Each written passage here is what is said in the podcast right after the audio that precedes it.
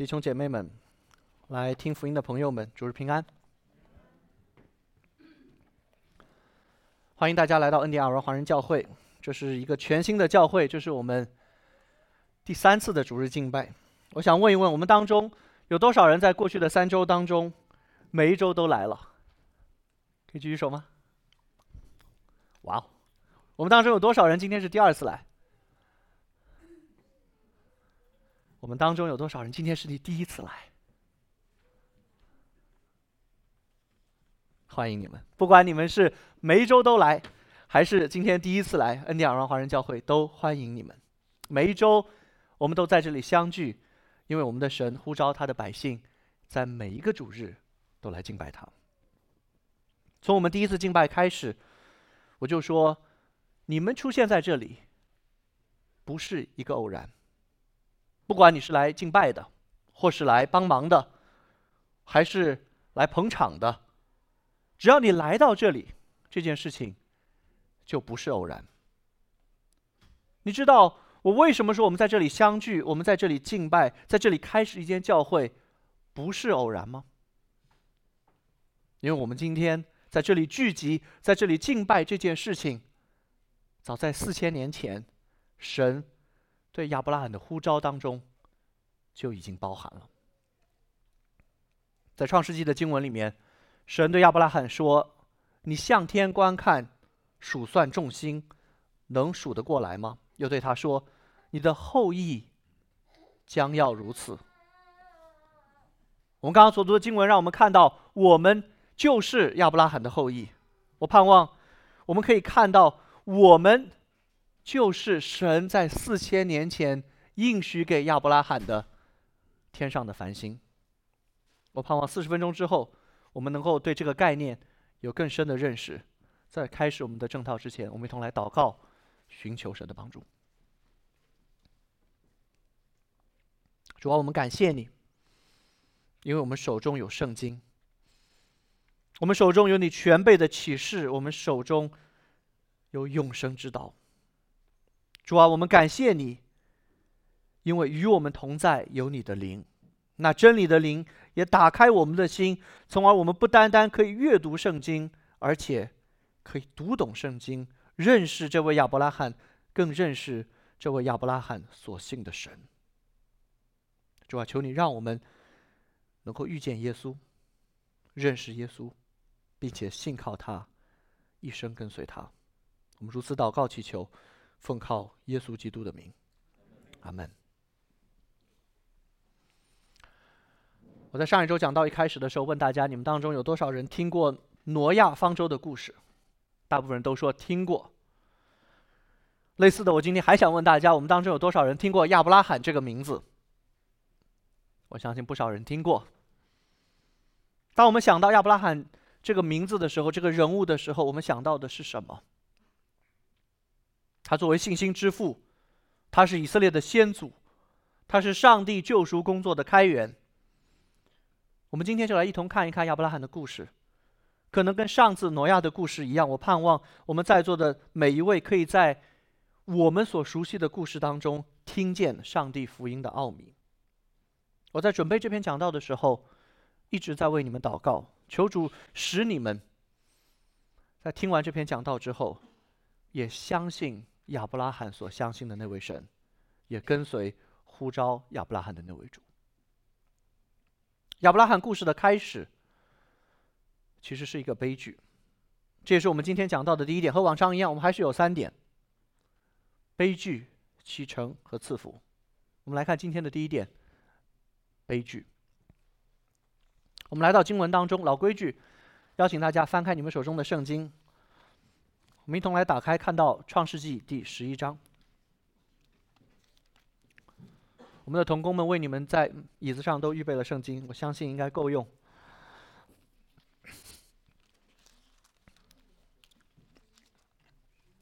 创世纪》第十一章，如果你用的是教会的这本圣经，在第九页。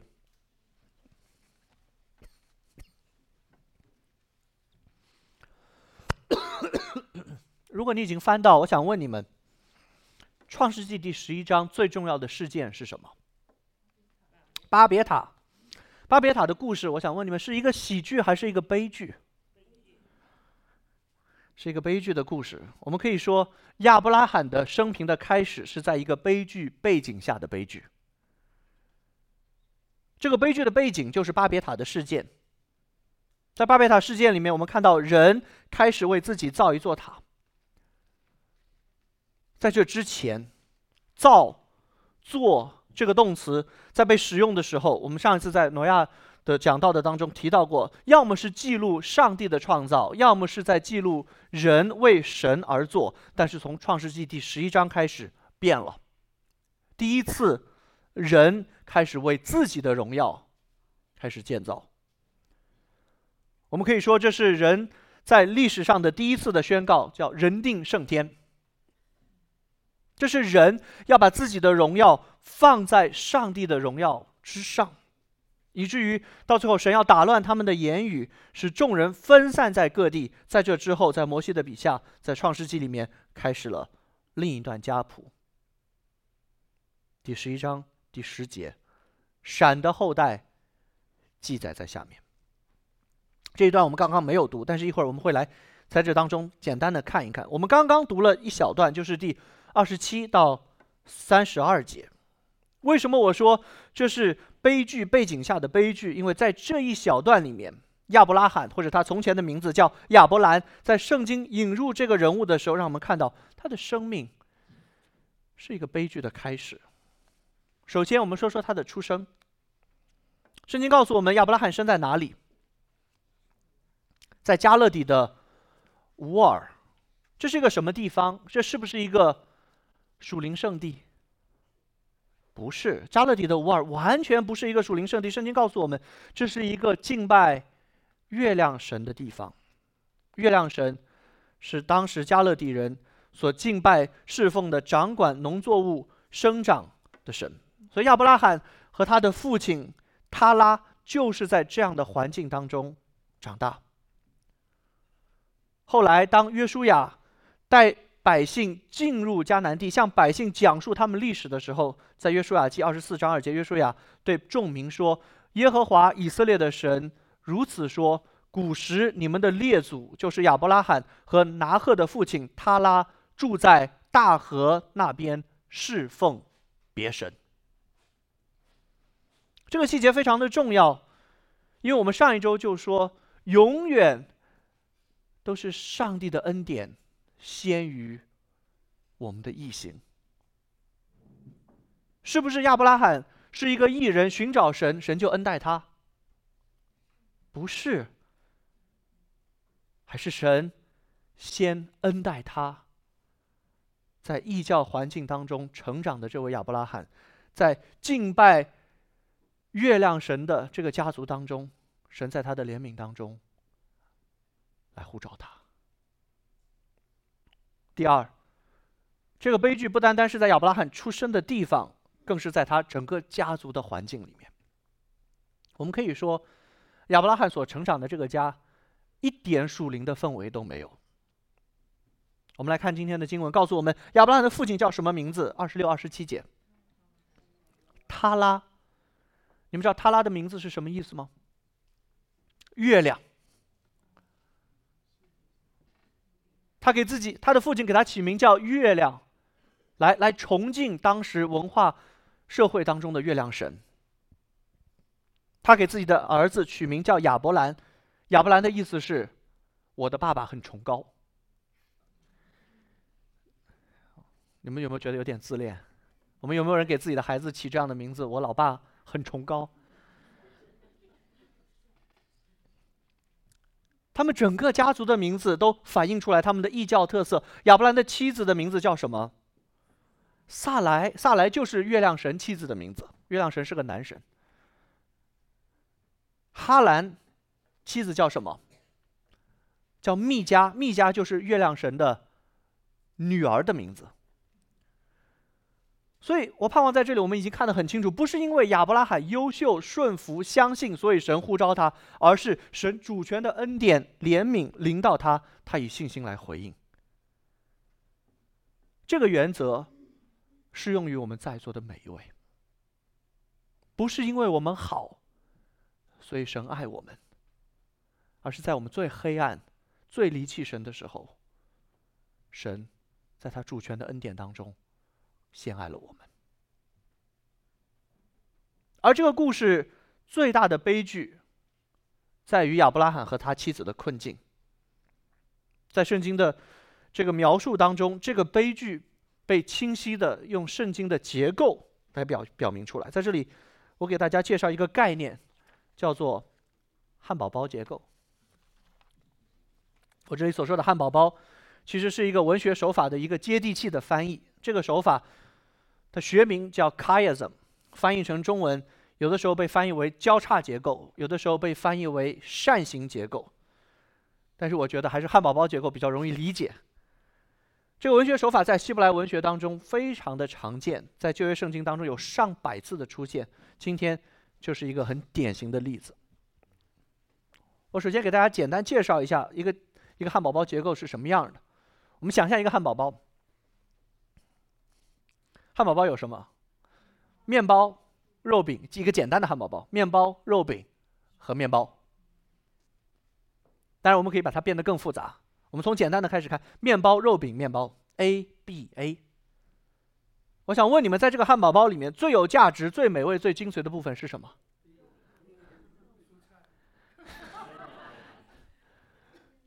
我是食肉动物，我我至少我会说是中间的那个肉饼。在希伯来文学当中，这是一个非常常见的手法。和中国人表达的方式不一样，和美国人表达的方式不一样。他们把他们的文字用汉堡包的结构来表表现出来。作者故意用一系列的重复，达到这样的一个模式：A B A 或者 A B C B A 或者更长，为了表明整段文字的中心思想在哪里，在最中间的那一片，在最中间的那一片。比如说，我们今天所看的这段经文。我们刚刚所读的二十七节到三十二节，在二十七节，我们看到他拉的后代记在下面，看到没有？第三十二节说什么？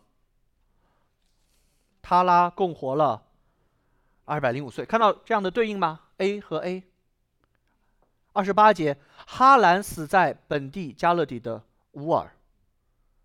第三十一节的后半节，出了加勒底的乌尔，你们可以看这个屏幕。第二十九节，亚伯兰拿赫各娶了妻，亚伯兰的妻子名叫萨莱。第三十一节，他带着他的儿子亚伯兰并萨莱。你们看见这里面作者故意的重复和对称吗？然后有一句话被夹在了最中间，就是第三十节，我们一起来读：萨莱不生育，没有孩子。这句话是这段经文的中心。这是最大的悲剧。萨莱不生育，没有孩子。这句话的悲剧被强调了两遍。前半句说他不生育，后半句话他没有孩子。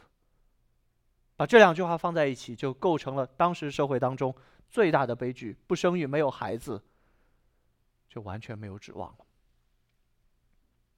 我们在刚刚读经的时候读到，当亚伯拉罕离开哈兰的时候，七十五岁，那个时候萨莱还是没有孩子。在当时的社会，没有孩子就是没有产业的继承者，没有孩子就是没有劳动力，没有盼望，没有未来。所以这也是为什么当后来亚伯拉罕把他独一的、最爱的以撒他的儿子献上的时候，神称他为信心之父。这是一个悲剧。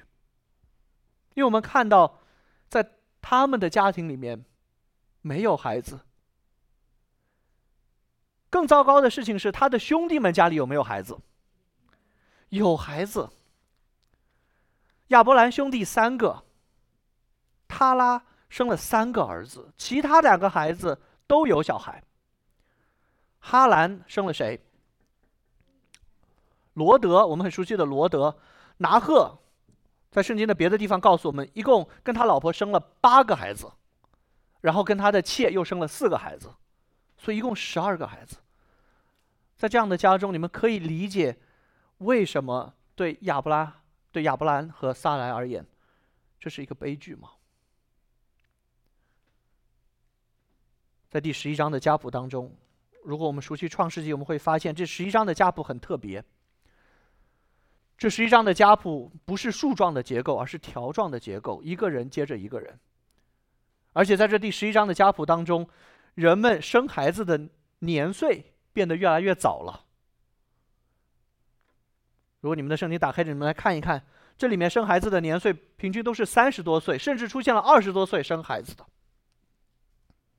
我们可以想象一下，在亚伯兰第亚伯兰二十九岁的时候，他对他的美女妻子萨来说：“亲爱的，你知道吗？我的爷爷拿赫二十九岁那一年，生了我爸爸他拉。再过一年，三十岁的时候，他再一次对他美丽的妻子萨来说：‘亲爱的，你知道吗？我的太爷爷西路三十岁那年。’”生了我的爷爷，拿赫。就是在这样的环境当中，他们一直没有孩子，直到亚伯兰离开哈兰七十五岁的时候，这家还是没有孩子。我们知道后来萨来改了名字，萨来改名为萨拉，萨拉的意思是多国之母。这对夫妇终究最终真的成了万国的祝福，萨拉真的成了多国之母。但是，弟兄姐妹们、朋友们，请不要忘记，他们曾经有这一段暗无天日的日子，他们的故事曾经以悲剧开始。我们来看今天的第二点：启程。这个悲剧的故事，从神对亚伯拉罕的呼召。开始改变。我们来看第十二章的一到五节。耶和华对亚伯兰说：“你要离开本地、本族、本家，往我所指示你的地去。我必叫你成为大国，我必赐福给你，叫你的名为大，你也叫别人得福。祝福你的，我必赐福于他；那咒诅你的，我必咒诅他。地上的万族都要因你得福。”亚伯兰就照着耶和华的吩咐去了。罗德也和他同去。亚伯兰出哈兰的时候。年七十五岁，亚伯兰将妻子萨来和侄儿罗德，连他们在哈兰所积蓄的财物、所得的人口，都带往迦南地区。他们就到了迦南地。我们在上一次讲到的时候，我们做了一个算算术题，有人还记得吗？我怕你们睡着，给了你们个算术题，算出了马土萨拉九百六十九岁的年龄当中彰显的上帝的忍耐和怜悯。我们享受了圣经的细节的美丽和严谨，然后也在这些细节当中认识上帝、认识自己。今天我们再再做一个算术题，我们做一个类似的算术。我们来看第十二章第四节：亚伯兰出哈兰的时候几岁？七十五岁。往回推一点，第十一章二十六节：他拉几岁生亚伯兰？找到了吗？十一章二十六节，他拉活到七十岁，生了亚伯兰、拿赫、哈兰。好，问你们问题：当亚伯兰离开哈兰的时候，他拉几岁？他爸爸他拉都醒过来了。七十五加七十等于一百四十五岁，应该是一百四十五岁，对不对？有没有发现有什么问题？因为我们刚刚读了一节经文，第十一章三十二节说什么？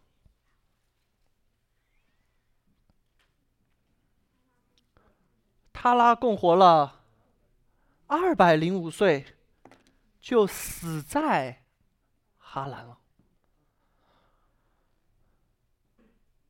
是不是圣经写错了？这里面的矛盾要如何调和？这里面差了多少年？差了六十年。塔拉究竟活了多久？他究竟有没有离开哈兰？亚伯拉罕究竟几岁离开哈兰？这里面的矛盾要如何调和？你们当中有人知道答案吗？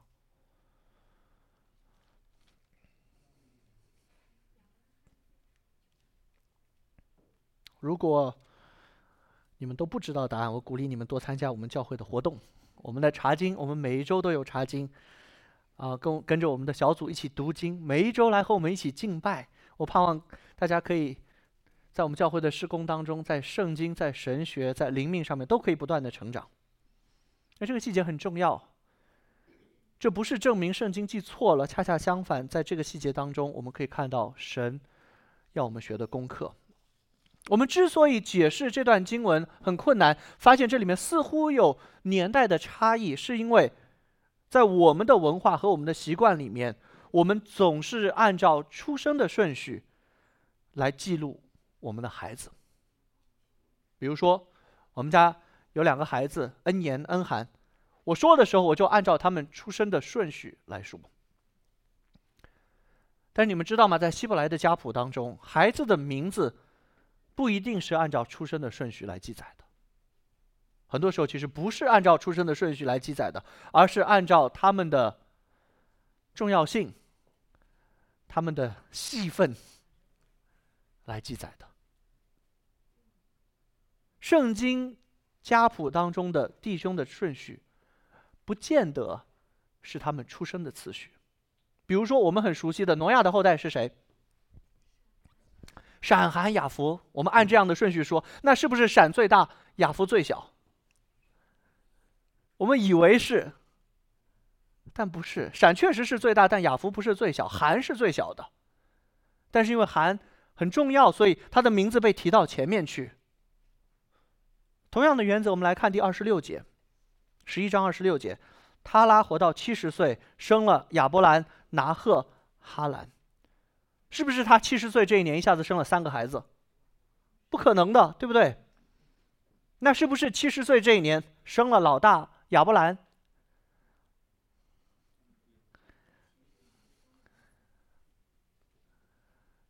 不是的。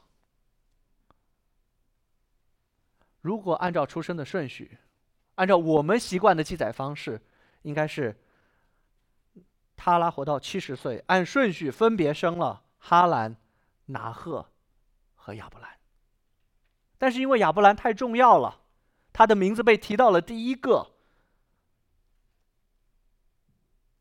在七十岁那一年，塔拉开始生孩子，而他生的第一个孩子是哈兰。六十年之后，在他一百三十岁的时候。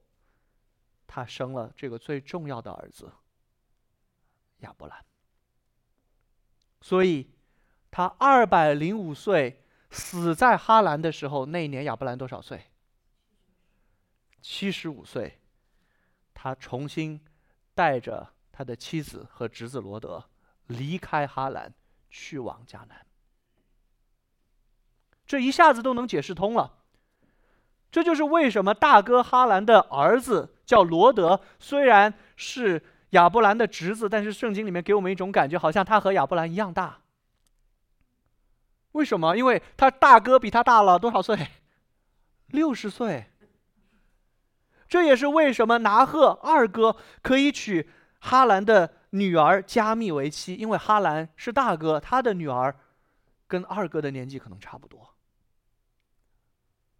圣经是上帝的话，充满了细节，非常的严谨，也非常的美丽。我盼望我们每一周在这里查经，都在这里讲到，都能够感受到。但是我在这里让大家做这个算术，是为了让大家看到这个时间线背后一个重要的信仰的功课。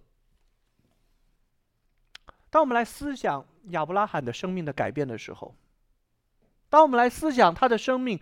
如何从一个悲剧开始转变的时候，我们说是因为神招了他。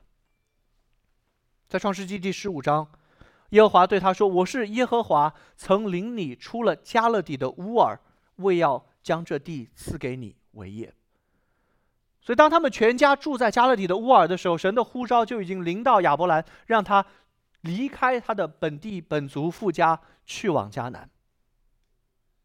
但是，我们发现。亚伯兰是不是立刻一听到神的呼召就放弃一切，直奔迦南去了？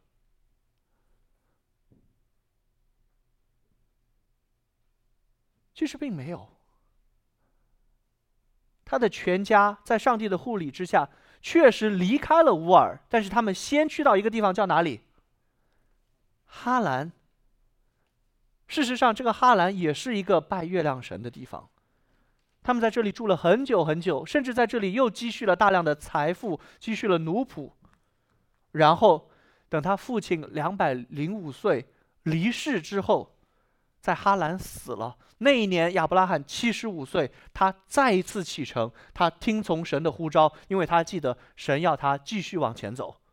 他最终的目的地要走到迦南，甚至继续再往前。在这里，我们读到的。其实是两次启程的故事，让我们看到亚伯拉罕信心的本质，不是一蹴而就，而是不断的顺服。我盼望这个细节可以给我们带来安慰和力量，尤其是给信心不足的我们带来安慰、带来力量。我们所追求的。不是要效法这位信心之父有多强的信心，然后把我们的信心建立在我们的信心的大小之上。我们要追求的，是我们需要把我们的信心放在正确的对象之上，然后一生跟随，不断长进。虽然我们相信亚伯拉罕是信心之父，但是他的信心不是第一天就达到了顶峰。很快，在第十二章的经文里面，我们看到亚伯拉罕信心软弱了。他带着他的妻子萨来去到埃及的时候，他害怕，他就说谎。他说：“这不是我的妻子，这是我的妹子，这是我的妹妹。”所以，不是信心的大小来决定我们是否可以得救，而是我们信心的对象——那位永不改变的耶稣基督，他来决定我们是否可以得救。所以亚伯拉罕，他究竟相信的是什么？我们来到今天的最后一点：赐福。当上帝呼召亚伯拉罕的时候，神给了他一个不可思议的应许。耶和华对亚伯拉罕说：“你要离开本地本族富家，往我所指示你的地去。我必叫你成为大国，我必赐福给你，叫你的名为大。”你也叫别人得福，祝福你的，我必赐福于他；那咒诅你的，我必咒诅他。地上的万族都要因你得福。我们刚刚说，这一家人是在悲剧背景之下的悲剧，而他们家最大的悲剧在于什么？他们没有孩子，没有后裔。在这样的处境之下，上帝对他的呼召就显得如此的。不可思议，不可理解，怎么可以成为一个大国？怎么可以继承土地？怎么还能够使万国因你得福？这些都是不可能实现的事情。如果这些事情要实现的话，有一个关键点必须要被解决，是什么？他一定需要有孩子。亚伯拉罕一定需要一个后裔。熟悉亚伯拉罕生平的朋友们，你们知不知道亚伯拉罕后来发生了什么？有没有孩子？有，在一百岁的时候，神赐给他一个儿子，叫以撒。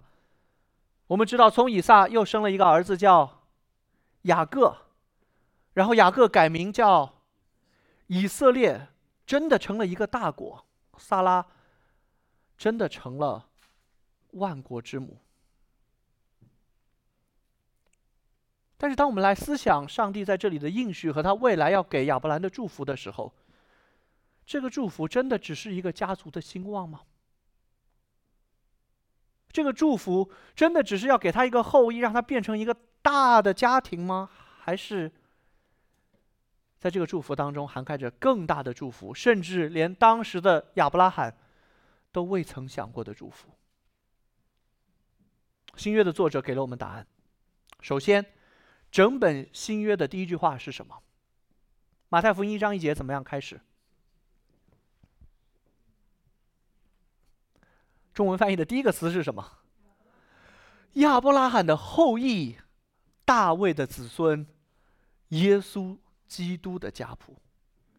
在这句话当中，新约的作者至少从马太这里让我们看到谁是亚伯拉罕的后裔。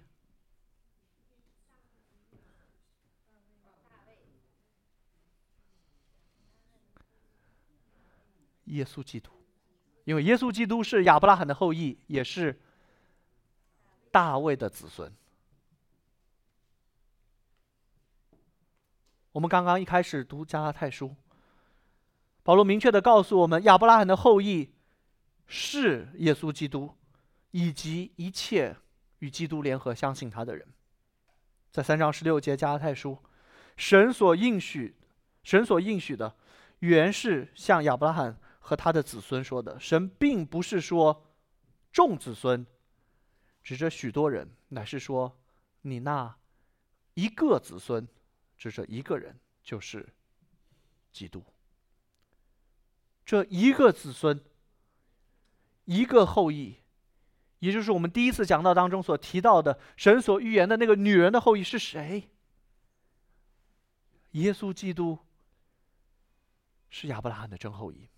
同时，亚伯拉罕的后裔还指着谁？加太书并没有留停在这里，继续说下去。第三十二十九节，你们既属乎基督，就是亚伯拉罕的后裔。是照着应许承受产业的了。意思是，所有属乎基督的人，所有相信主耶稣的人，我们也是亚伯拉罕的后裔。这是神与亚伯拉罕立约的本质。这个约，它所包含的祝福和内容远超过亚伯拉罕的想象。神真的要赐他一个儿子，神也要赐他一个国家，神更要。赐给他耶稣从他的家谱而出，神还要赐给他教会，因为我们相信，凡是信靠主耶稣、属乎基督的，就成了这些经文所说的亚伯拉罕的后裔，照着应许承受产业的了。所以，信仰的本质就是相信那一位创造天地的神，一旦他说他要赐福我们。他所赐的福，一定会超过我们的所求所想。这位创造天地的神，他一旦赐福我们，当我们领受这祝福的时候，我们的生命也一定会被他改变。太多的时候，我们把我们的神想的太小，我们把我们的神的恩典想的太小，我们把我们神给我们的赐福想的太小，我们所求的。就是我们常常那些祷告的事情，某一些的祝福，某一些的医治，某一些的改变，似乎基督教的信仰就是给我们的生命用来锦上添花的。然而，约翰加尔文说：“如果你不追求全部的基督，你就不能得着半个基督。”如果我们只是想要主的赏赐，而不是想要赏赐的主，我们的信心就放错了地方。上帝在福音当中给他百姓的赐福是如此的大，如此的彻底，让我们不能再靠自己，让我们不能再靠着自己在神面前，似乎好像用我们的好行为再去换取什么。福音。给我们的赏赐是如此的大，如此的彻底，以至于我们必须全然的依靠神的恩典，认识到我们这位信心的对象就是亚伯拉罕的真正的后裔耶稣基督，他就是我们一切所需要的。然后借着相信他，与他的生命产生连接，从而成为亚伯拉罕的真后裔，承照着应许承受产业的。我不知道你们有没有读过托斯托耶夫斯基的一个小说，叫《白痴》。在这个小说里面，描述着一个一个人，这这一个主人公叫叫梅什金公爵。这个人是一个极像基督的人物。这个主人公他。他充满了爱，他的生命充满了饶恕，他的身上充满了一种满有赦免和爱的力量。但是他被所有的人视为是白痴。我想说，福音就是这样的。被福音所改变的人也是这样的。我们教会有一个姐妹跟我说：“傻子传福音，传福音的人。”像傻子一样，但是我想说，真正被福音了改、被福音改变了的生命，就是在世人看起来如此的不一样，甚至像一个傻子。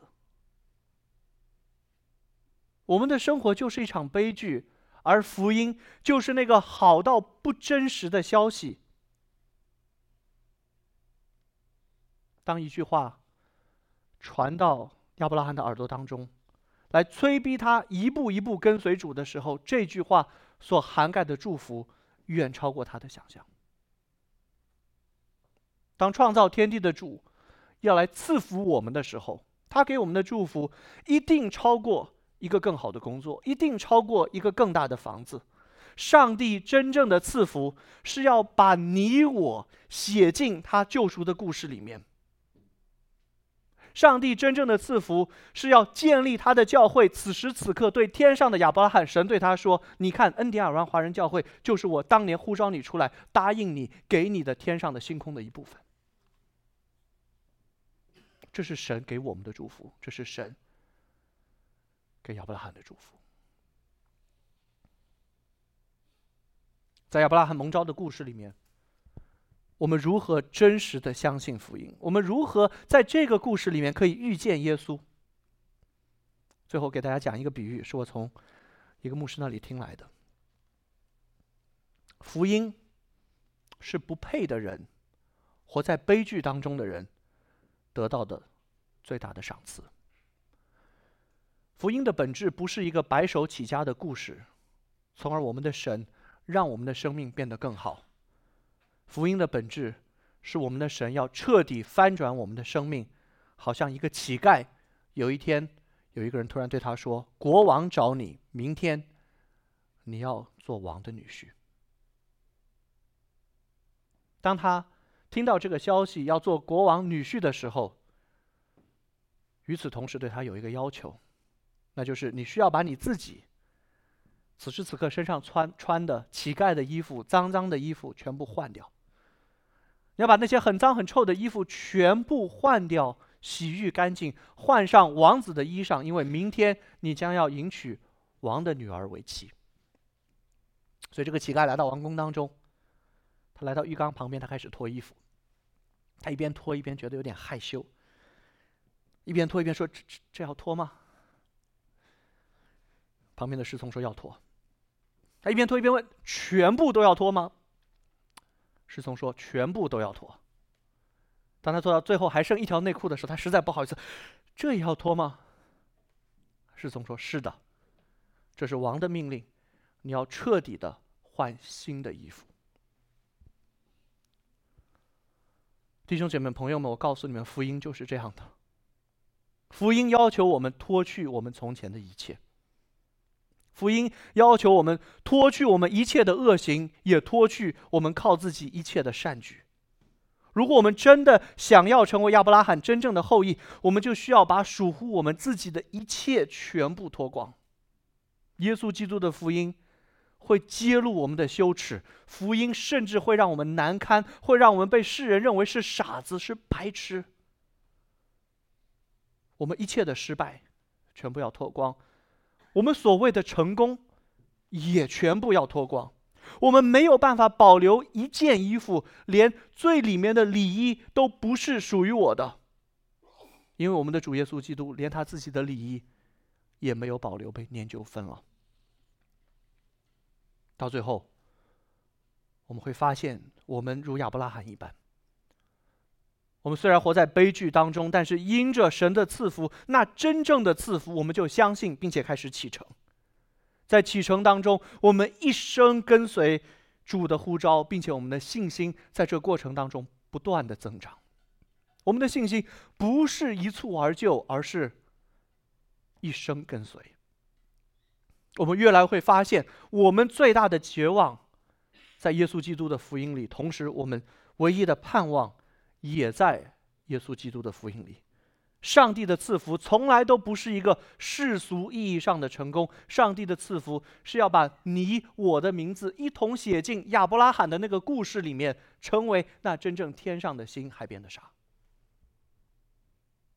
然后，我们就从乞丐变成了王子，借着信心，我们一层一层的脱去我们的自我。当我们披戴耶稣的时候，我们就知道，我们也可以分享亚伯拉罕的信心，在信心里，我们也一同成了亚伯拉罕的后裔。我们一同来祷告。主啊，我们所求的，不是单单效法亚伯拉罕信心的榜样。主啊，我们所求的是亚伯拉罕所信的神可以成为我们每个人的主。主啊，求你让我们看见你恩召的浩大，你福音的奇妙。主啊，求你让我们一生来跟随你，听从你的呼召，建立你的教会。因为你将基督赐给我们，在基督里，我们就成了亚伯拉罕的真后裔。感谢主，听我们的祷告，奉靠基督耶稣的名求，阿门。